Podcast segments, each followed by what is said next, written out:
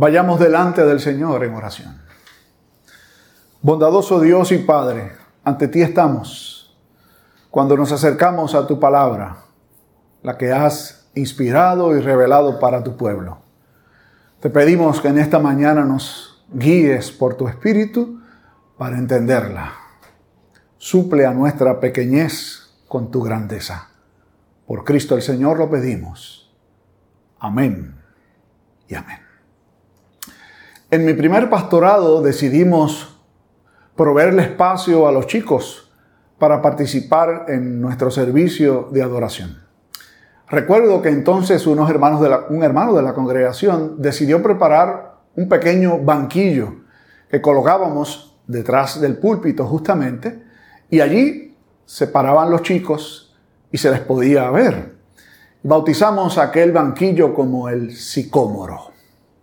Hoy vamos a ver a un personaje que era pequeño de estatura. No sé cuántos de ustedes se puedan identificar con él, porque su baja estatura se convirtió en un momento determinado un obstáculo para que él pudiera lograr su objetivo. Hay tantos saqueos seguramente entre nosotros pero quiero invitarles a examinarnos y no solamente considerar la baja estatura a la hora de llamarnos saqueos. Este es un personaje que tenemos que mirar con mucho, pero con mucho cuidado. Además, debemos destacar el hecho de aunque Saqueo realmente fue un personaje importante en esta historia, él no es el personaje más importante. De hecho, veremos que se convierte Saqueo en aquel de quien el personaje más importante se fija para engrandecerlo. ¿Qué está delante de nosotros en esta mañana? Para ello, o antes de llegar a examinar propiamente este, esta parte del capítulo 19 del Evangelio según San Lucas, deberíamos mirar un poco la trayectoria de Jesús. Él se encuentra en esta última parte de su ministerio público encaminándose hacia Jerusalén. Ya se ha propuesto de manera clara, contundente y abierta, particularmente con sus discípulos, para dejarles saber que iba a Jerusalén a entregar su vida. Pero en su trayecto, Jesús se detiene en varios lugares y en varias instancias y cada uno de estos detalles y momentos en los que Jesús se detiene juega un rol muy, pero que muy importante en, en esta última etapa del ministerio de nuestro Señor. De hecho, este encuentro de Jesús con Saqueo es el último que se relata en el Evangelio según San Lucas, en donde Jesús llega hasta donde alguna persona marginada. De hecho, los marginados fueron parte importante del ministerio de Jesús. Le hemos visto en otras ocasiones encontrarse con toda clase de enfermos y los enfermos eran personas consideradas marginadas. Sanó toda clase de enfermos. Ciegos, cojos, encorvados, paralíticos, leprosos, como vimos la semana anterior. Y justamente antes de narrarse esta historia, Jesús camino a Jericó sana a un hombre ciego que mendigaba allí en el camino.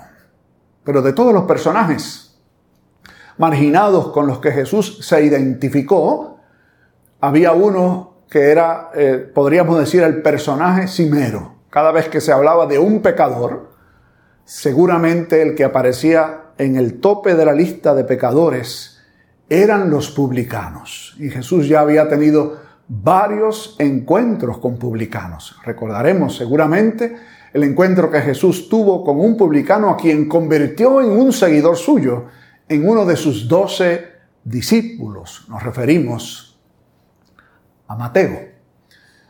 Y en esta ocasión nos vamos a encontrar no solamente con un publicano, sino con alguien que dentro del mundo de los publicanos ocupaba un primer lugar. Lucas nos describe a este personaje con el que nos vamos a encontrar en esta mañana de la siguiente manera. En primer lugar, los llama por su nombre. No todos los personajes que se encuentran con Jesús son mencionados por su nombre. Cuando son mencionados por su nombre hay una de dos opciones. O ya eran personas conocidas o eventualmente dentro del seno de la iglesia cristiana eran personas conocidas. Y este se llamaba Saqueo. Y es descrito aquí como un jefe de los publicanos. Es decir, los publicanos eran las personas que servían al gobierno romano, eran judíos, ya de por sí se consideraban traidores. Además de hecho, de eso, perdón, hemos dicho que estos publicanos tenían la fama de que eh, robaban a la gente, es decir, ah, pedían o recolectaban más de lo que necesitaban recolectar. Así que los publicanos ya eran despreciados, pero un jefe de publicano era una persona que estaba todavía más directamente conectada con el imperio. Y Saqueo era uno de estos. Los jefes de publicanos compraban literalmente un negocio, pagaban por adelantado al imperio y luego de eso tenían la libertad discrecional de determinar cuánto se debía cobrar. Y ellos cobraban impuestos absolutamente por todo, no solamente un impuesto regular al imperio, sino que por compra, por propiedad, por moverse de un lugar a otro, es decir, había muchas formas de recaudar impuestos. Y Saqueo era un jefe de publicanos. Pero además, dice el texto bíblico que era rico. Y los ricos, o a los ricos no le han ido muy bien hasta el momento en el ministerio de Jesús. Jesús utiliza por lo menos en este Evangelio a los ricos en distintas instancias y en ninguna de las veces los trata con mucho cariño. De hecho, en la versión de las bienaventuranzas que Lucas nos presenta, Jesús dice, ay de los ricos que ya tienen su consuelo. Y un ay no era un sentido de lamento, era una maldición realmente. Los ayes son una maldición, es decir, malditos los ricos, porque ya tienen su sustento, ya tienen su consuelo.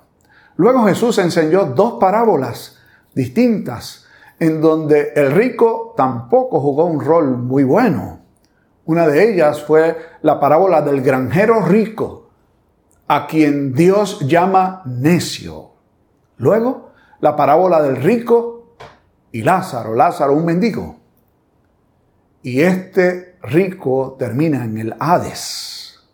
Y en cuarto lugar, solo unos capítulos antes aparece la historia del joven rico, que no fue capaz de dejar lo que tenía para seguir a Jesús. Y de hecho Jesús concluye esta parábola diciendo cuán difícilmente un rico puede entrar en el reino de los cielos. Sería más fácil pasar un camello por el ojo de una aguja y una aguja de tejer que un rico entrar en el reino de los cielos.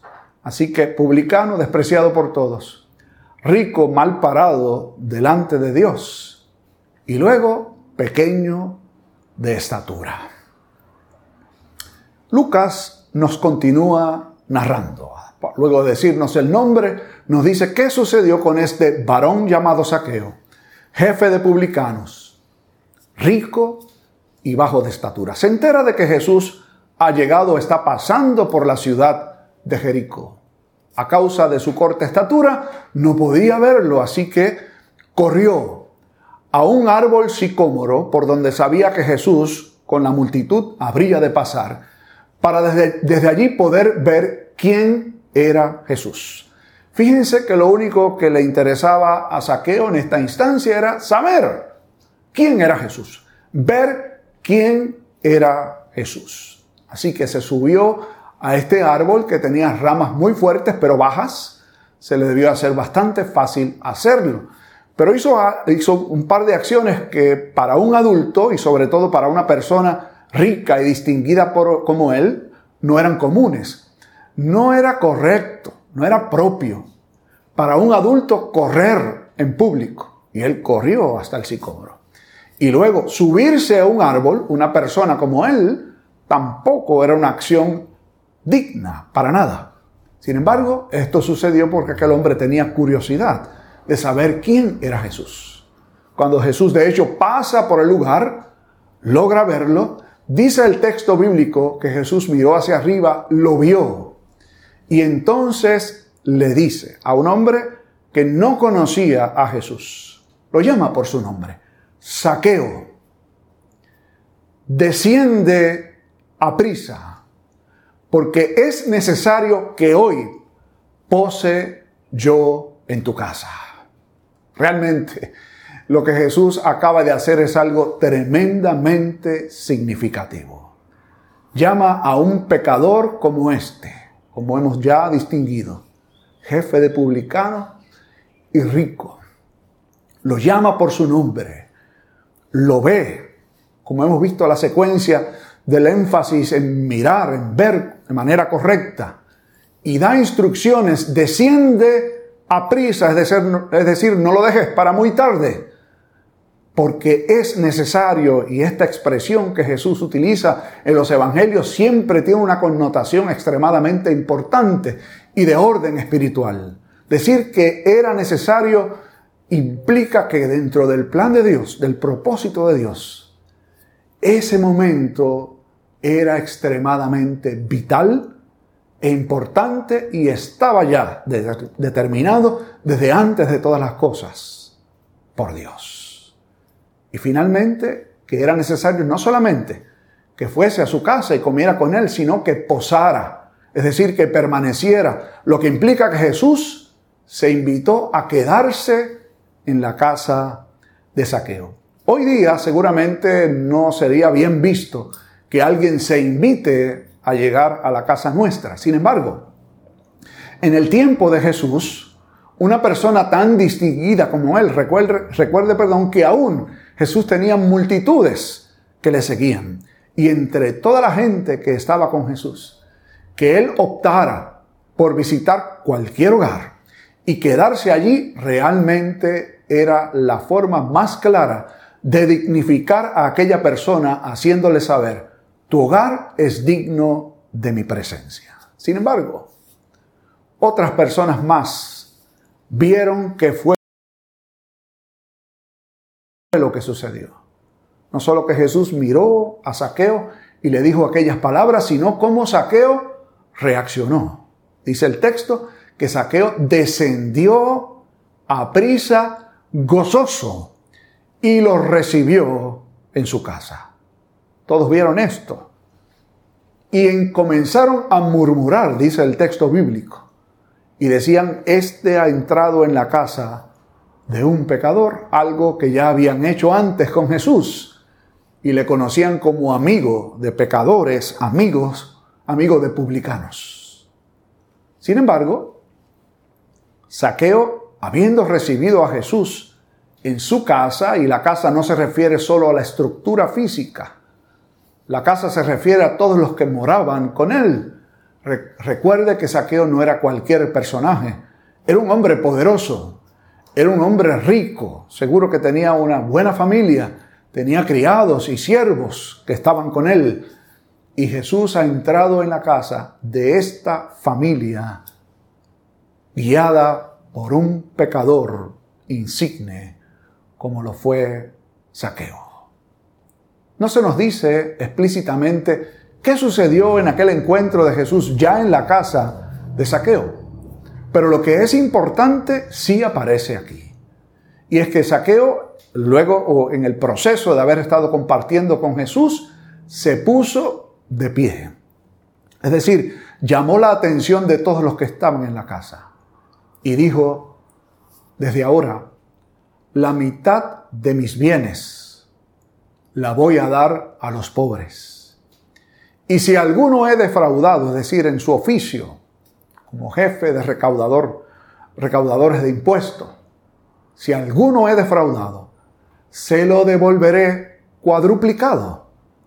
La ley decía, en el caso de una restitución voluntaria como era el caso, que se debía devolver la cantidad más un 20%. Saqueo va más allá. Dice que iba a dar cuatro veces lo que antes había robado. Evidencia clara de que en aquel hombre se había operado un gran milagro. Llamo la atención de ustedes a ese hecho. Jesús hizo muchos, muchos milagros.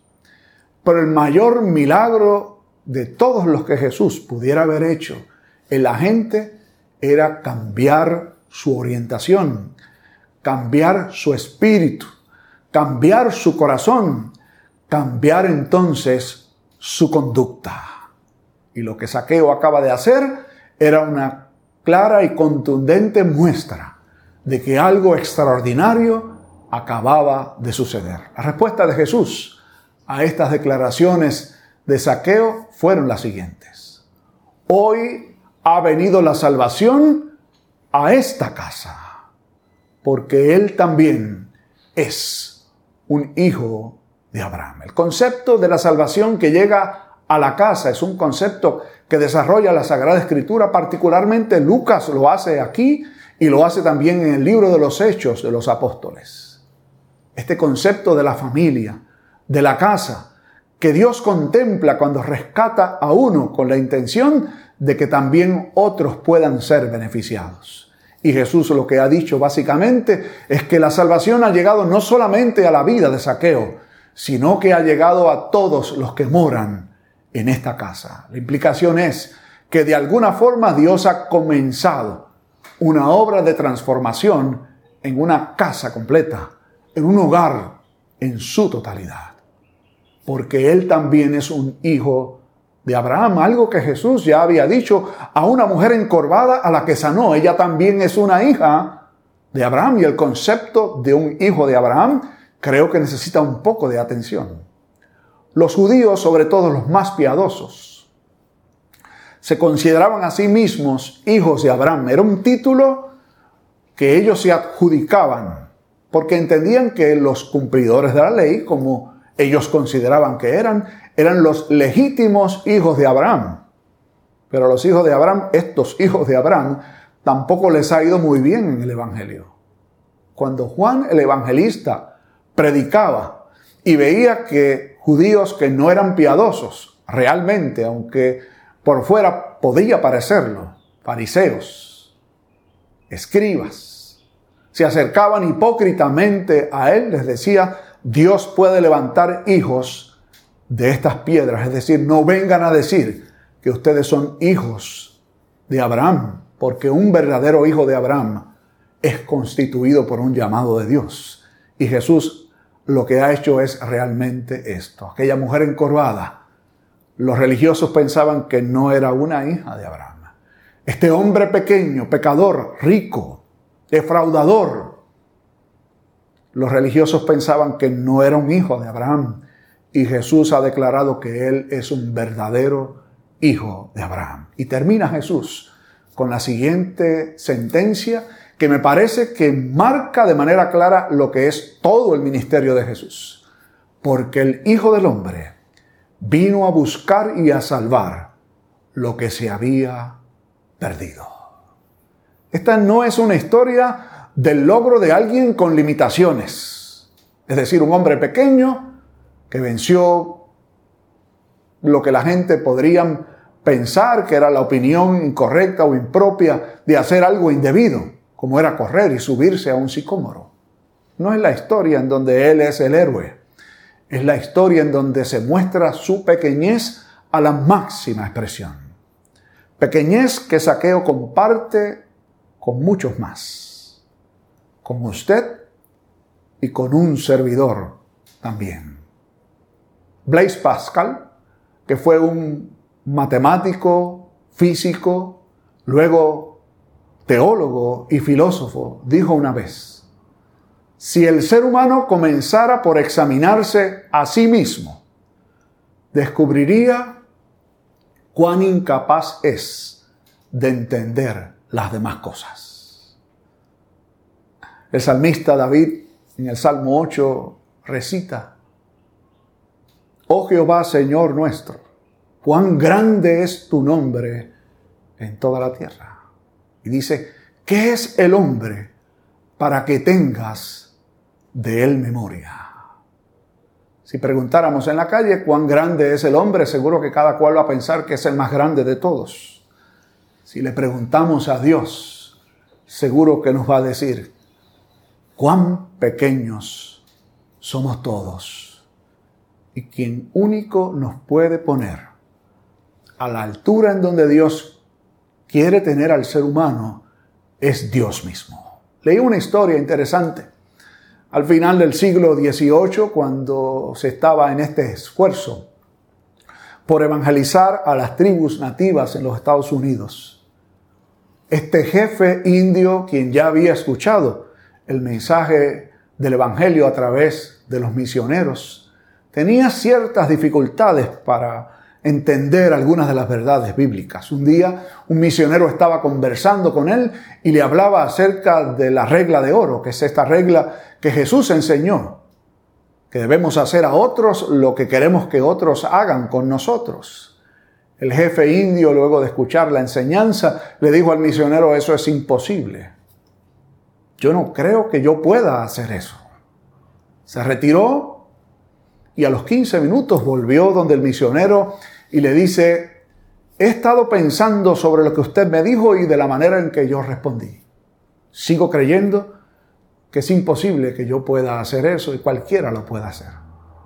La única forma sería que el gran espíritu, es decir, Dios, que hizo al ser humano, vuelva a hacer en él un nuevo corazón. Entonces, será capaz de hacerlo. Y justamente eso es lo que el Señor hace con cada hombre pequeño y cada mujer pequeña, pecador, incapaz, imposible para el ser humano. Complacer a Dios, satisfacer sus demandas, que Él mismo con su grandeza supla nuestra pequeñez. Eso es justamente lo que se ha puesto a la orden nuestra. Un Dios grande para gente pequeña. Oremos. Bendito Dios y Padre, gracias. Porque tu Hijo, el eterno Verbo, dejó su lugar a tu diestra y descendió, se humilló, se hizo como uno de nosotros, se hizo pequeño para que con su pequeñez nosotros fuésemos engrandecidos. Y esa grandeza conseguida por la fe en el sacrificio de Jesús no es otra que colocarnos en el lugar en donde tú quieres que los seres humanos estemos. Es en el lugar de familia, de hijos tuyos. Concédenos hoy a todos los que escuchamos tu palabra descansar en tu grandeza en la grandeza de Jesús, que suple a nuestra pequeñez. En su nombre lo pedimos, que así sea. Amén y amén.